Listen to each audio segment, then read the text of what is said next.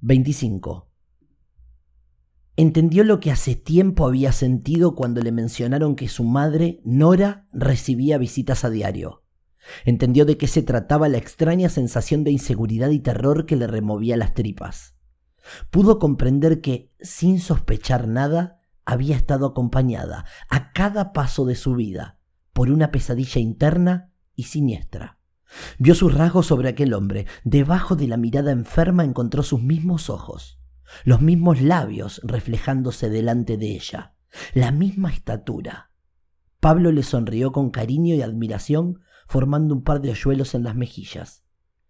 Los ojos de Viviana, o B, como él la llamaba, se disolvían en la ciénaga de lágrimas y rímel. Estaban a dos metros de distancia, pero Viviana lo sentía entre las piernas, como si lo tuviera grabado en la zona, con los dedos gruesos recorriéndola. Él acostó la cabeza sobre el hombro izquierdo, posando sus ojos sobre los pies descalzos y húmedos de ella. La vio pequeñita. Su mente le recreó los suaves pies de la niña que había mantenido entre los brazos. ¿Por... ¿Por qué? dijo Viviana casi inaudible. Los brazos de ella estaban anclados hacia el suelo. Quería secarse las lágrimas, pero era incapaz de moverse.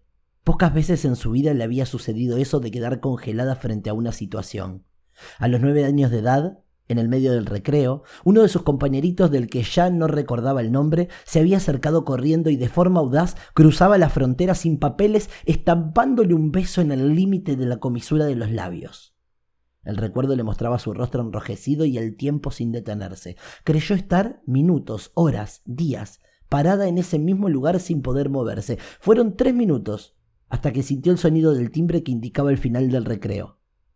Eso la sacó de esa especie de sueño despierto. ¿Por qué? repitió al momento que le caía una lágrima.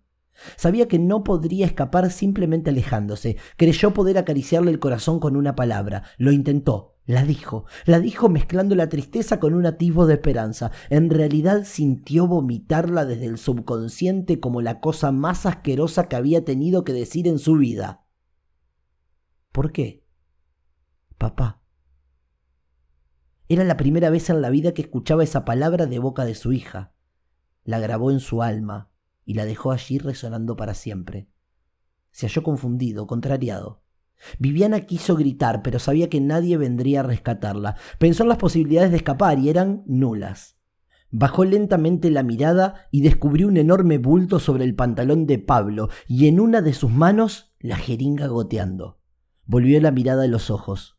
Escuchó tres tic-tacs emitidos por el reloj de la pared y se echó a correr.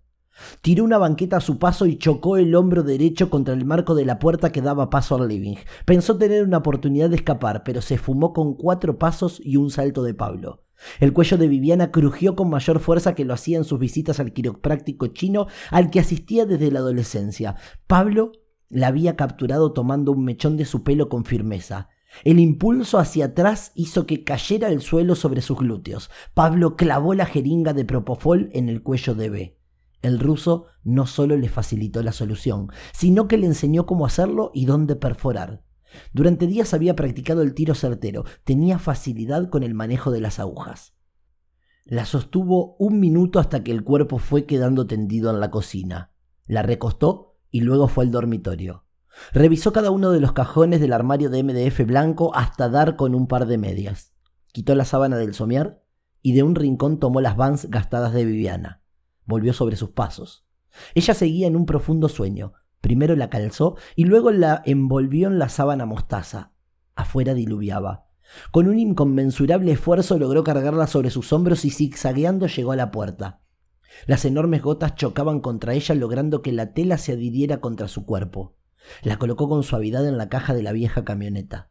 Tom estaba solo cinco cuadras. Cuando por fin llegó, apenas logró ver a lo lejos, doblando la esquina, la F100. Pablo Franco Cortés llevaba la mirada al espejo retrovisor un promedio de cinco veces por minuto para asegurarse que nadie lo estuviera siguiendo. Iba a baja velocidad. No quería provocarle a B más golpes en el cuerpo. Cuando llegó a destino ingresó tan rápido como pudo, cargando a Viviana sobre los hombros. La trasladó hasta la habitación que tenía detrás de su local de tatuajes y la sentó sobre la silla. En la antigüedad, ese lugar había funcionado como el frigorífico de una carnicería, que había cerrado junto a la aparición de la crisis. Una de las patas de madera se quebró y Viviana cayó por el suelo golpeando su cabeza por el lado izquierdo. Debería conseguir otro asiento. Mientras tanto, la ubicó en un improvisado sistema que diseñó en ese momento para mantenerla de pie. Del techo colgó dos gruesas sogas con unos grilletes que inventó con arandelas de hierro, aunque precarios, cumplían su función. Ella comenzó a abrir los ojos desde el profundo sueño. Se miró los brazos que estaban en cruz. Hizo fuerza suficiente para liberarse, pero no sirvió de nada. Sus pies también estaban sujetados desde los tobillos, a ambos lados. Mientras abría los ojos y recuperaba el sentido, vio a Pablo de espaldas, alejándose. Lo hacía con prisa, ya que los golpes en la puerta de entrada no cesaban. El vidrio de la mirilla deformaba a los visitantes, ya que estaba quebrado a la mitad.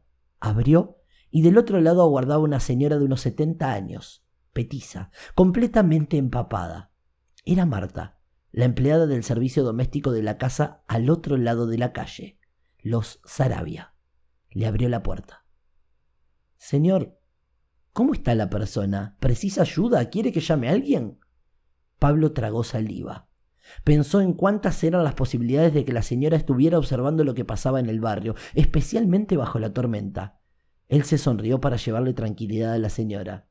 ¿Usted se refiere a lo que lleva llevaba entre las sábanas? Sí, pude verlo. Iba a llamar a la ambulancia. No, no, no, quédese tranquila. Era un maniquí. Lo acabo de comprar para practicar una nueva técnica de tatuajes.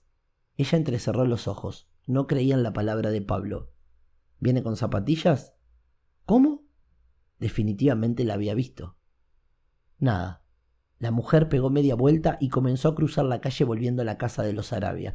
Él respiró hondo sintiendo los latidos de su corazón sobre el pecho. Señora, gritó. Venga, pase que le muestro.